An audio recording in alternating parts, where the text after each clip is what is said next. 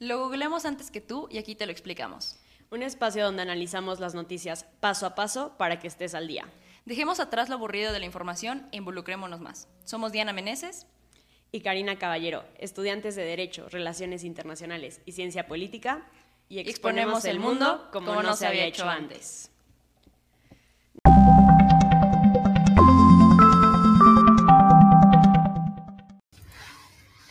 Bienvenidos a un episodio más de Mundo en Corto. Muy buenas noches a todas y todos. Y pues bueno, el día de hoy tenemos un tema que nos mueve muchísimo el corazón y vamos a estar platicando acerca de la toma de la CNDH por parte de colectivas feministas para explicar qué está pasando y pues también nuestra opinión al respecto. Diana, ¿cómo estás? Hola, Cari. Muy bien, muchas gracias. ¿Tú qué tal?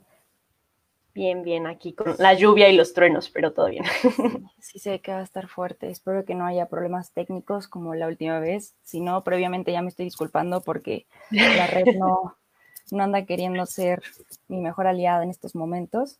Eh, ah, cabe, cabe destacar que hoy, 10 eh, de septiembre, es el Día Mundial para la Prevención del Suicidio. Antes de que entremos a, a materia, creo que es muy importante recalcar que, pues, tanto para Cari y para mí, la salud mental es muy importante, no es una broma, eh, es parte de, nuestra, de nuestro bienestar y pues invitamos a todos a que de verdad la prioricen, se preocupen y atiendan aquellas eh, pequeñas situaciones que creemos que son menores en nuestras vidas, pero la realidad es que pueden afectarlos en el día a día, así como una fiebre no te permite levantarte, tampoco una depresión y es muy lamentable que muchísimas personas tomen una decisión tan difícil como es el suicidio, porque la realidad es que el mundo nunca va a ser un mejor lugar sin cada una de aquellas personas que lamentablemente decidieron eh, por ese camino, ¿no? Entonces, pues ojalá podamos crear una red de apoyo entre cada uno de nosotros para saber que estamos eh, siempre ahí, ¿no? Nunca están solos. Así es, Diana, un tema súper importante y qué bueno que lo mencionas porque las redes de apoyo siempre en este canal hemos buscado como incitarlos a que busquen pues su red de apoyo y, y pues sí, la salud mental es importantísima. Y pues bueno, ya entrando al tema del día de hoy, vamos a platicar sobre lo que está pasando aquí en México respecto a la CNDH, la Comisión Nacional de Derechos Humanos entonces, primero me gustaría que platicáramos un poquito sobre qué, cómo, quiénes, cuándo, qué está pasando, la noticia en sí y ya a explicar el porqué de todo, ¿no? Ir como desmarañando estos temas. Es que es un notición, Cari. O sea, yo quería decir lo mismo que en todos lados se está leyendo, ¿no? Que todo comenzó un 4 de septiembre cuando dije, no, no, no, no, no es posible, no se desata un un asunto así de, la noche a la mañana. Entonces, también ya hay muchos medios que empezaron a, buscar el rastro, ¿no? De, dónde viene este problema. Entonces, en general, la noticia es que desde el 4 de septiembre, el edificio de la Comisión Nacional de Derechos Humanos, que está, se encuentra en, la, en la calle Cuba número 60 del Centro Histórico de la Ciudad de México, fue tomada por agrupaciones feministas en apoyo y solidaridad con madres víctimas de personas desaparecidas entre otras eh, denuncias que se hacen en ese edificio, ¿no? Porque pues ya basta de que mucho verbo, puro discurso y nada de acciones, el hartazgo social es tal que se decidió tomar el edificio hasta tener atención suficiente, no solamente mediática porque no basta, sino también de las autoridades correspondientes para encauzar las denuncias y que tengan solución, ¿no?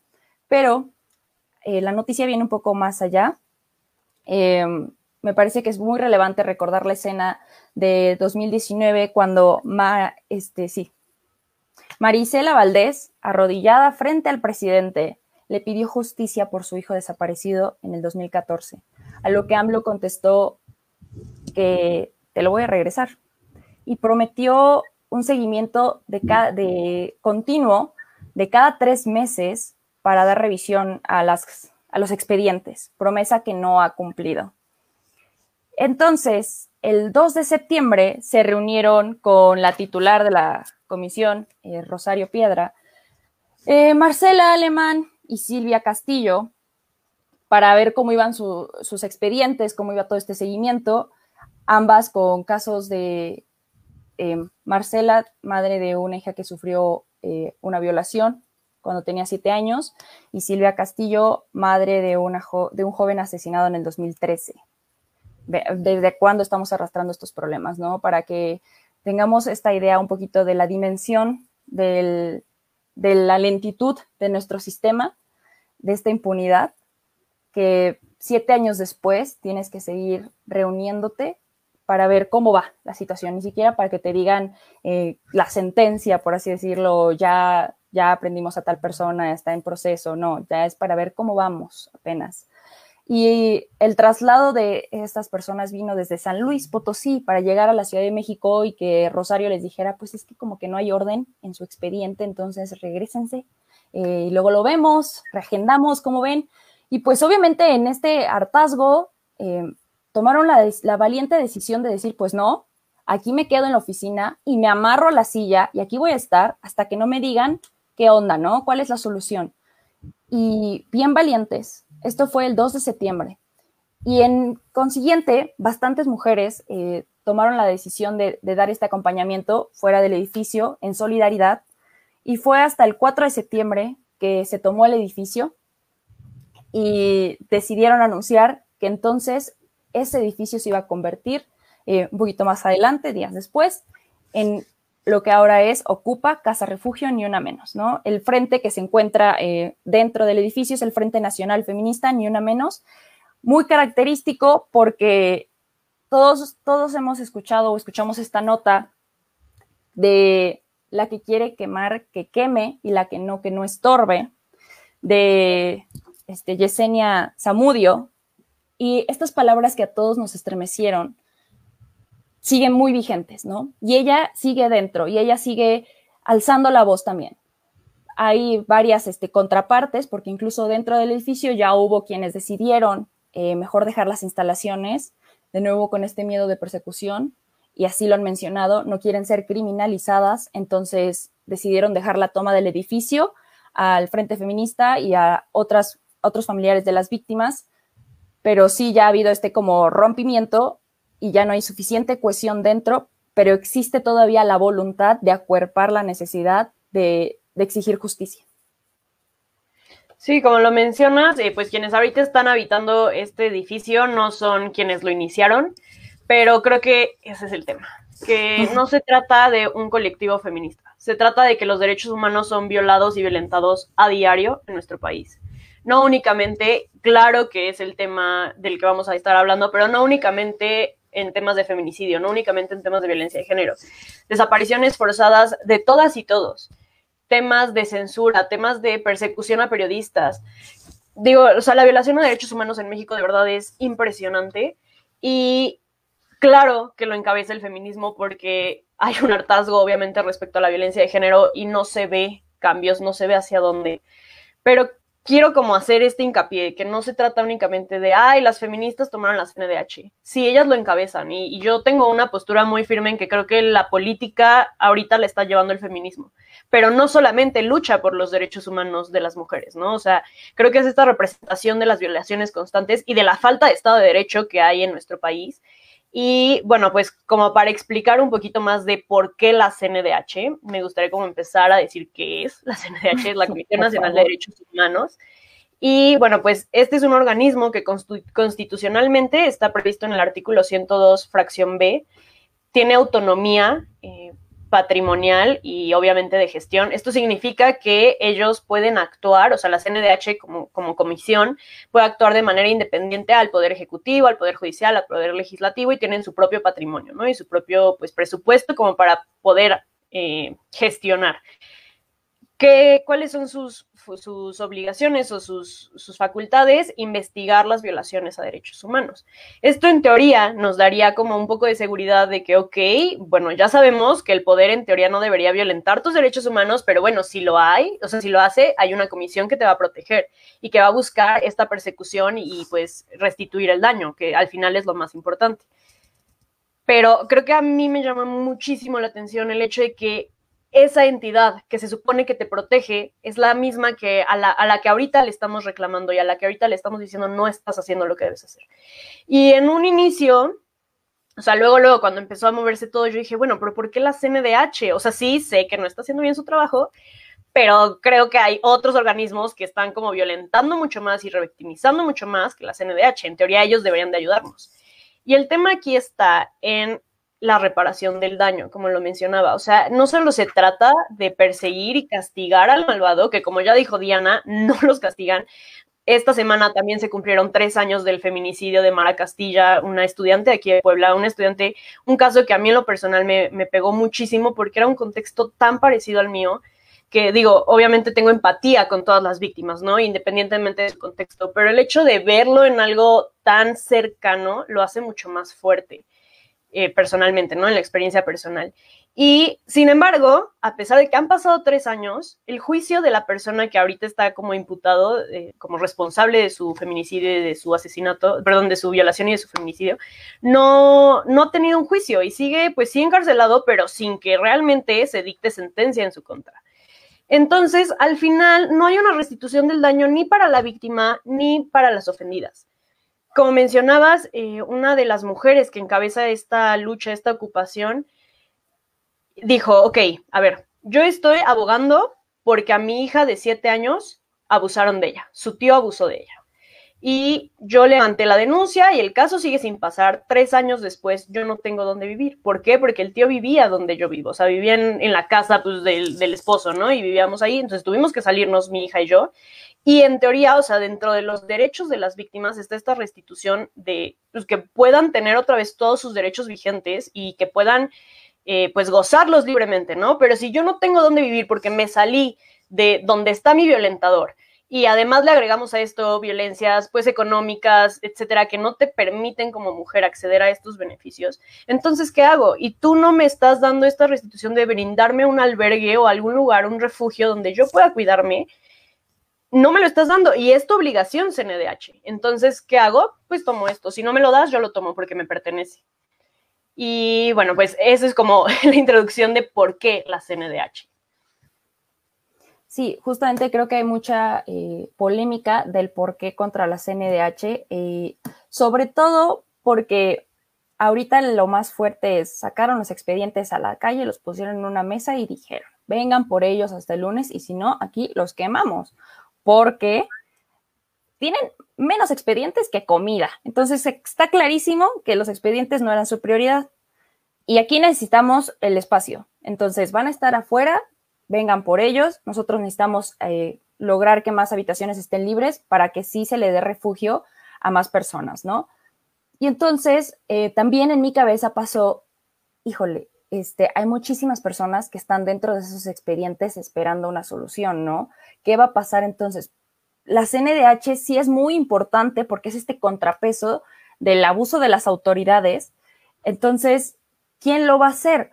Pero también reflexioné, no es el único edificio que tiene la CNDH y tampoco en la Ciudad de México. Hay alternativas, sí, pero no es como que tengan mil copias de todos los expedientes en todos lados, y entonces sí es bien preocupante porque eso también puede retrasar el, que encaucen el efecto de, otro, de otras situaciones de diferentes familias, diferentes este, denuncias, entre otras cosas. Entiendo la crítica en ese aspecto, la entiendo y la porque sí es bien difícil, pero no puede haber una toma de esta manera sin daños colaterales como siempre, ¿no? Y no está siendo bien sencillo para ellas tampoco, porque están dando todo su tiempo, toda su energía, todos, o sea, de verdad están acuerpando, están poniendo el cuerpo para defender aquello en lo que creen en un país que deje de ser impune, en un país justo y en un país que empatice con las necesidades de las personas que son víctimas. Criminalizarlos es revictimizarlos, porque no son ni vándalas ni vándalos, son personas que están hartas y son las víctimas del sistema. A diferencia de lo que el presidente vino a decir en sus mañaneras, que si entonces eh, no, si no son conservadoras, entonces es, que ignoran la historia y por eso rayaron los cuadros de Madero, Juárez, Hidalgo, que a mi gusto, la verdad, son imágenes que son, me pusieron la piel chinita, van para la historia, son memorables y bien importantes porque son un símbolo bien claro de cómo es que la historia no debe estar tallada en piedra. La historia siempre evoluciona y vamos para adelante. Y lo que estamos viendo es todo un hito histórico de la transformación que requiere el país a ver, las autoridades, ¿qué han dicho? ¿Qué han hecho? ¿Qué ha parecido poco? ¿Y por qué estamos viendo que desde el 4 de septiembre a la fecha siguen dentro, ¿no? Y yo, yo veo muy lejos eh, la aceptación de que es momento de desalojar. Yo realmente creo que llegaron para quedarse por un buen rato y no importa que la CEGOP, Olga, Olga Sánchez Cordero, haya dicho, ¿saben qué? Pues vamos a tratar de atender sus denuncias, vamos a, a venir cada 15 días, vamos a tratar de calendarizarlas para de verdad darles este seguimiento que requieren. Tampoco es, es suficiente que, que la misma titular de la comisión haya dicho como, pues es que sí solidarizamos con ustedes, las entendemos, vengan, vamos a otro edificio a discutirlo, en este afán de, pues ya no las queremos aquí. Eh, no, no es suficiente porque han escuchado estos discursos todo el tiempo, lo han escuchado hasta del mismo presidente y no han visto resultados. Entonces, creo que también hay que ser bien empáticos con entender el por qué ya tuvieron suficiente y ya tendríamos que estar también todos los mexicanos tan hartos en igual magnitud de que es muchas palabras y nunca se haga nada. Y entonces entendamos el por qué no toman esta decisión que no es nada fácil, de tomar un edificio que pues prácticamente sí no es del Estado. Entonces, sí es bien difícil, pero a ver, el problema es que no solamente es la CNDH, también es bien importante que consideremos que está el recorte de presupuesto, mientras que el presidente no entiende por qué está esta estas circunstancias. El presidente ha sido promotor de que también se haya recortado hasta un 75% a la Comisión Ejecutiva de Atención a Víctimas apenas lo vimos en junio. O sea, en junio salían las noticias que hasta el 60% de las personas que trabajaban en esta comisión iban a perder el empleo porque ya no alcanzaban ni para pagar las rentas de los edificios y por ende tampoco había suficientes recursos para atender las más de 7 mil denuncias que llegaban cada mes. Yo no entiendo cómo es que no ve el problema el presidente. Y también, ¿por qué esta, este, esta constante pregunta, ¿por qué en esta administración? ¿Por qué salen en esta administración y por qué no en gobiernos pasados, ¿no? Porque estaban tan tranquilitas antes. Primero porque muchas de las personas que están, de las mujeres que están ahorita saliendo a la calle, pues han de tener nuestra edad, Cari, poco más, poco menos, y muy seguramente estaban igual que nosotras en la primaria, en la secundaria y en la prepa cuando había otros gobiernos. Y cuando no se nos inculcaba esto, o sea, cuando el feminismo no era algo que escuchabas en todos lados y cuando estaba bien la cantidad de abusos machistas de los que fuimos víctimas tú y yo en las escuelas, en las secundarias, y no había nada de redes sociales donde te dijeran, oye, no está padre que tu profesor te diga esto o te haga aquello, ¿sabes? O sea, tampoco estaba el movimiento como, no había tanta concientización social para que saliéramos en ese momento. Exacto, y ahora estamos bien organizadas, sí, ajá, tal cual, y ahora que estamos bien organizadas, eh, coincido y de verdad que yo soy bien promotora de esta idea, que la verdadera oposición de este gobierno se encuentra en el feminismo. Porque este gobierno tomó al sufrimiento de las personas como su plataforma de política. Yo los entiendo, yo empatizo con ustedes, yo voy a hacer las cosas diferentes, 12 años de campaña, incluso más, para llegar a la presidencia y no hacer absolutamente nada. Jactarse de ser diferente y terminar siendo lo mismo y señalar a la oposición verdadera que viene desde la organización ciudadana personificada en el feminismo de conservadores.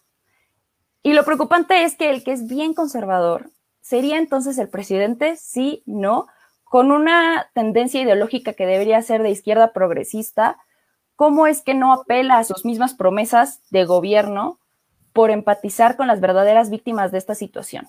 Aquellas madres que siguen bien desesperadas por saber qué va a pasar con la persona que dañó la dignidad, la integridad y la vida de sus hijos, de sus hijas.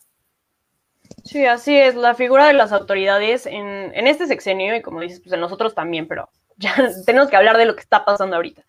En este sexenio se han visto muy desdibujadas, se ha visto mucha promesa, mucha habladuría, perdón, y muy poca acción. Tenemos a una titular de la CNDH que llegó ahí en un proceso totalmente oscuro. Eh, nada más rapidísimo, el presidente, la presidenta presidente de la CNDH se elige a través de voto por dos tercios de la Cámara de Senadores. Y cuando se hizo la votación de Rosario Piedra, pues hubo ahí un tema de que no, cuadraron, no cuadraron los votos con las hojas, etcétera. Y bueno, después dijeron, ni modo, pues ya.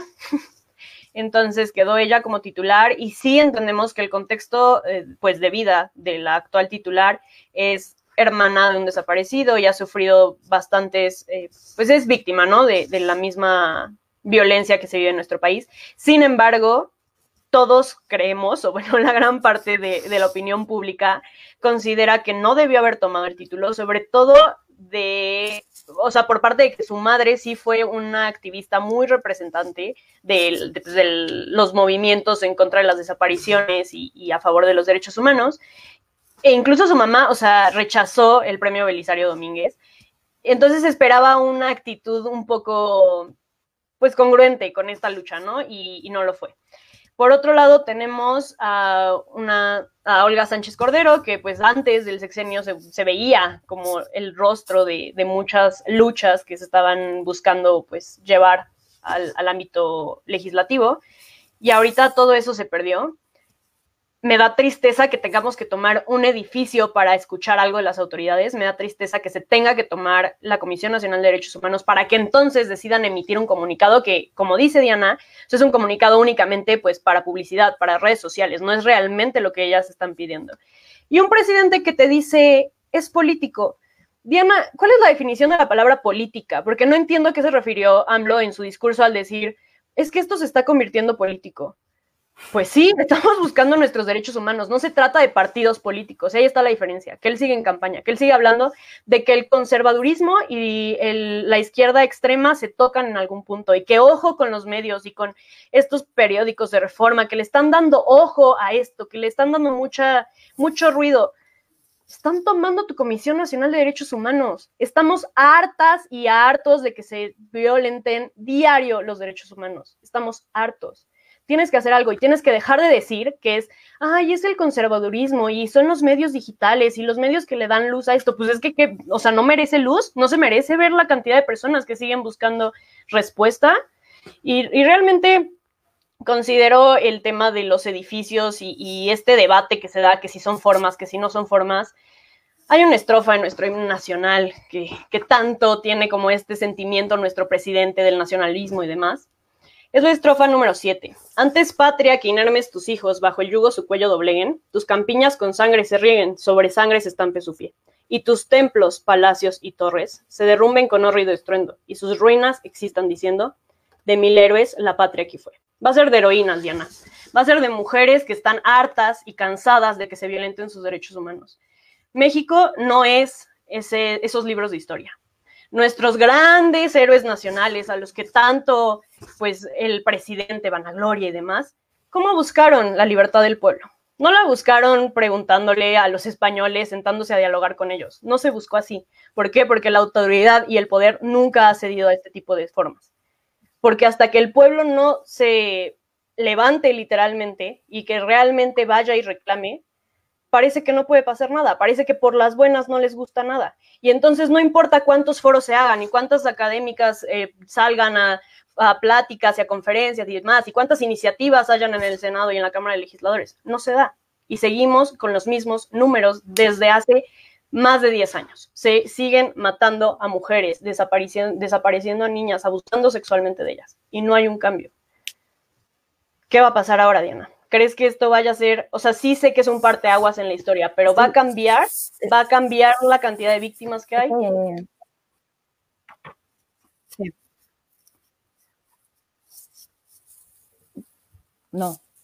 Y es bien triste que te tenga que decir que no, con el corazón todo apachurrado, porque claro que me enfada, claro que se pone la piel bien chinita al ver que de verdad te avientan todo de ellas para decir ya basta, y no solamente por nuestros intereses como mujeres feministas y nuestra organización, sino también ya basta de ultrajar los derechos que toda la ciudadanía mexicana debería tener garantizados. Tu Estado deberías garantizar derechos básicos, ¿no? ¿Qué está pasando? Y la realidad es que no va a suceder porque el poder no, no solamente recae en el presidente, tampoco solamente recae en los senadores, en las diputadas, que ya hubo este, tres diputadas de Morena que dijeron, nosotras vamos a tratar de mediar las cosas y demás, vamos a tratar de ser el puente. No, no es, está ahí nada más. Está también en el peso de la sociedad. Y mientras existe esta polarización que se atreve a señalar más que la causa de la movilización, la forma de la movilización, porque se indignan más por un muro, por un cuadro, que por las circunstancias que enfadaron a la población, no va a haber la suficiente cohesión social para señalar al mismo actor y decir, ya basta, queremos un cambio. Y entonces, en esta polémica, las autoridades tienen la oportunidad de seguir criminalizando, en este caso, la toma del edificio para seguir ignorando el verdadero problema. Y es lo que va a suceder, muy seguramente es lo que va a suceder. Por eso hablo tan galante y tan seguro de decir, es que es política. Bueno, a ver, aquí que no es política. Todo es poder, todos son relaciones de poder y el poder no se pide, el poder se arrebata. Y es de esta manera la gente está muy inconforme también con, estas formas, como llaman ellos, que, que tenemos de manifestarnos, pero es que, a ver, ¿dónde está el manual del manifestante? ¿Quién tiene la, la moral para atreverse a decidir qué problema vale la pena para salir a las calles y qué problema no? ¿Por qué son tan selectivos con la indignación? ¿Y por qué les parece tan sencillo señalar sin, de verdad, muchas veces es lamentable, sin informarse de qué hay detrás? les digo, los medios están abordando el tema como si hubiera comenzado el 4 de septiembre y viene desde mucho tiempo atrás. Y si nos queremos venir así aquí en corto, cuando comenzó? El 2 de septiembre que se reunieron con la titular de la CNDH y que no pasó absolutamente nada y que entonces decidieron amarrarse a las sillas. Y hay una, dos, tres noticias al respecto, pero nada más. Yo no vi las redes inundadas de cómo es que las autoridades les estaban fallando a las, a las mujeres que bien lastimosamente, una vez más, hacían un viaje desde San Luis Potosí a la Ciudad de México para quedarse con las manos vacías. Yo no vi redes inundadas de indignación, pero con la toma de la CNDH sí las estoy viendo. Sí estoy viendo un efecto que sensibiliza a las personas, que entonces voltean a ver el problema y no les gustarán las formas, pero entonces, ¿por qué son tan efectivas? ¿Por qué está funcionando para al menos poner en discusión el tema. Me parece que el tema debería dejar de ser esta discusión de de esta manera sí, de esta manera no, y el presidente hizo decir, es que no estoy a favor de la violencia, pues no, mi amor, pero tienes un, un, país bien violento, un país bien violento, ¿y qué haces con eso? ¿Qué haces con eso cuando tú ahí, detrás de tu estrado, tratas de dirigir sin hacer nada? Y claro que estoy enfadada, y estoy bien enfadada porque ya es suficiente, porque no necesito que le pase a alguien cercano a mí para entender el coraje que moviliza a todas estas mujeres que están cansadas, no solamente por ellas, sino por ver el mismo país todos los días, despertarse con miedo, despertarse y saber que no hay garantías en este país. Hay más que nada atropellos. Por eso me parece bien importante que enfaticemos que esto no va a acabar pronto, de hecho, ya se ha estado replicando en el país hasta de manera simbólica, que parece poco, pero explica muchísimo de cómo estamos. Ya sucedió en Aguascalientes, ya está sucediendo en Ecatepec hoy mismo y ya está sucediendo también en Morelia. Entonces, van por más, va a suceder aquí en Puebla también. Y esto solamente explica que a nivel nacional hay congruencia en este hartazgo. Y entonces no basta con decir, ¿qué? Tranquilas, vamos a ver qué pasa. No, ya no bastan las palabras. Así es, y respecto a las formas, vi en la mañana un tuit que me llamó la atención que decía, a ver, si tú en el antro, porque el vato de junto llega y le da una nalgada a tu novia o lo que sea, te pones como loco y avientas mesas y avientas vasos, y digo, no estoy a favor de esta violencia que se da en los antros y en los bares, odio esas formas de, representación, pero dicen, si tú haces eso, ¿qué crees que una mamá que perdió a su hija no va a hacer? O sea, si asesinan a tu hija y el culpable sigue libre por años. O sea, no te estoy hablando de que Ay, lleva un mes libre, te estoy hablando de que llevan cinco años o más fuera de la cárcel. No, no quemarías todo, o sea, no acabarías con la ciudad porque mataron a tu hija o porque la violaron. Esta foto de Madero, el cuadro que tanta gente se indigna y que está en redes sociales, hay una nota oficial de Animal Político que dicen que quien pintó ese cuadro es la niña que, que comentaba al inicio del, del, programa. Esa niña que hace tres años fue abusada sexualmente por su tío. Y a los 10 años entró a la CNDH con su mamá y se le ocurrió pintarle unas flores a Madero. Esa es la vándala de la que habla Andrés Manuel López Obrador. Ella es la que no conoce la historia de su país y que por eso hace. ¿Quién no conoce la historia de su país ahorita? Porque realmente esta figura que utiliza nuestro presidente de, de ay, sí, nuestros héroes de la patria y demás, no los está honrando, no los está honrando de la manera en que lo, en, como dice, o sea, está atrás de un estrado, nada más habla lo que cree que debe hablar, es, o sea, decide a quién apuntar y a quién no, y ya, no hace absolutamente nada, no, no se ve una parte de liderazgo, de algo que vaya realmente a cambiar algo.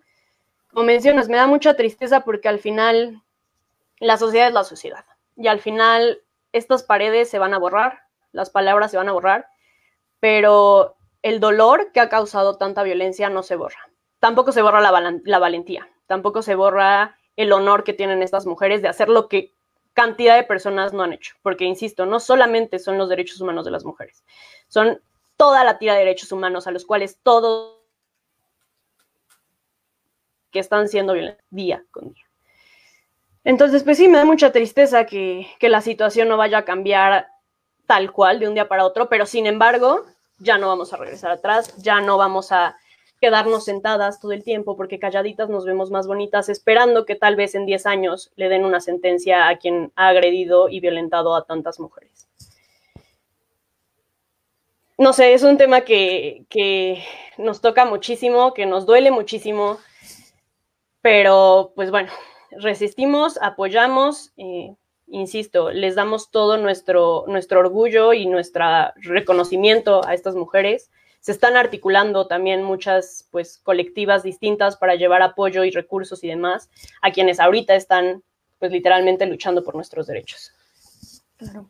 Y pues dato curioso que a mí me impresionó mucho y pues también lo esperaba, esta obra de Madero que, que luce increíble a mi gusto, es histórica, ya tuvo una oferta de 50 mil pesos y decidieron no darla porque sí están esperando obtener más recursos, porque les digo, llegaron para quedarse y esta nueva casa, casa refugio, eh, ni una menos, necesita recursos. Eh, bien bonito ha sido ver cómo se han solidarizado, llevando tamalitos para el desayuno, llevando ropa, este, artículos de higiene, donando un montón de dinero, este, también pues preguntando qué se necesita y han tenido unas movilizaciones bien bonitas dentro del edificio, lectura de poesías artísticas.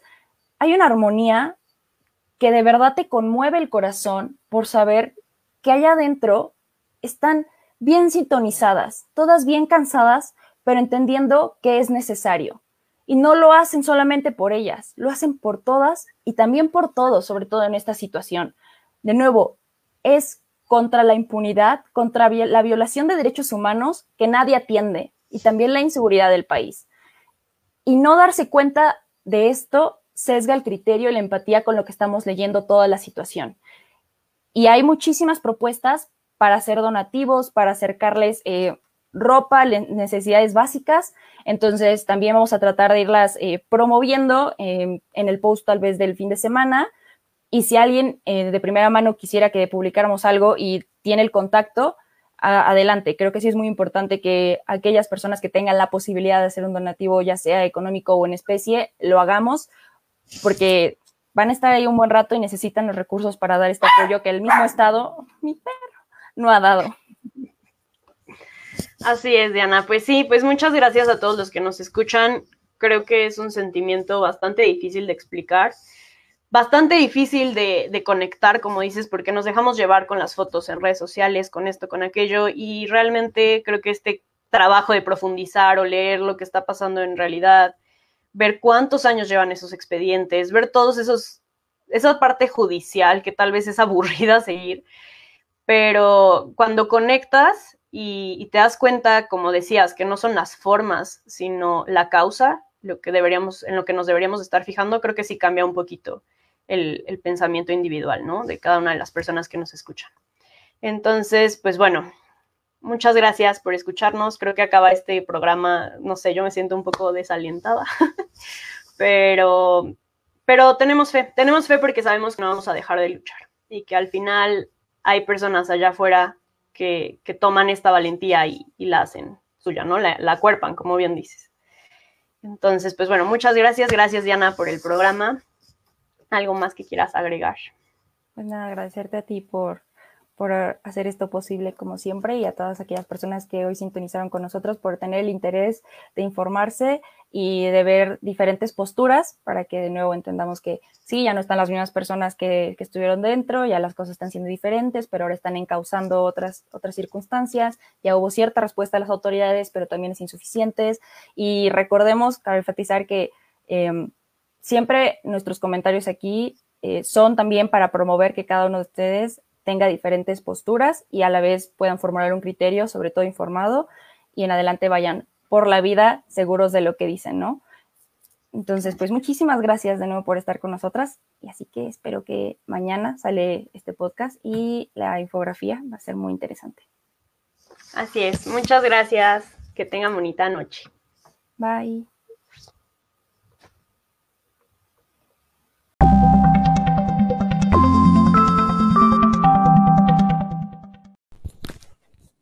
Gracias por escuchar este episodio de Mundo en Corto. Síguenos en nuestras redes sociales donde hay mucho más contenido que van a fortalecer tus conocimientos sobre este tema. Déjanos en los comentarios tus opiniones, inquietudes o sugerencias para próximos temas que sean de tu interés.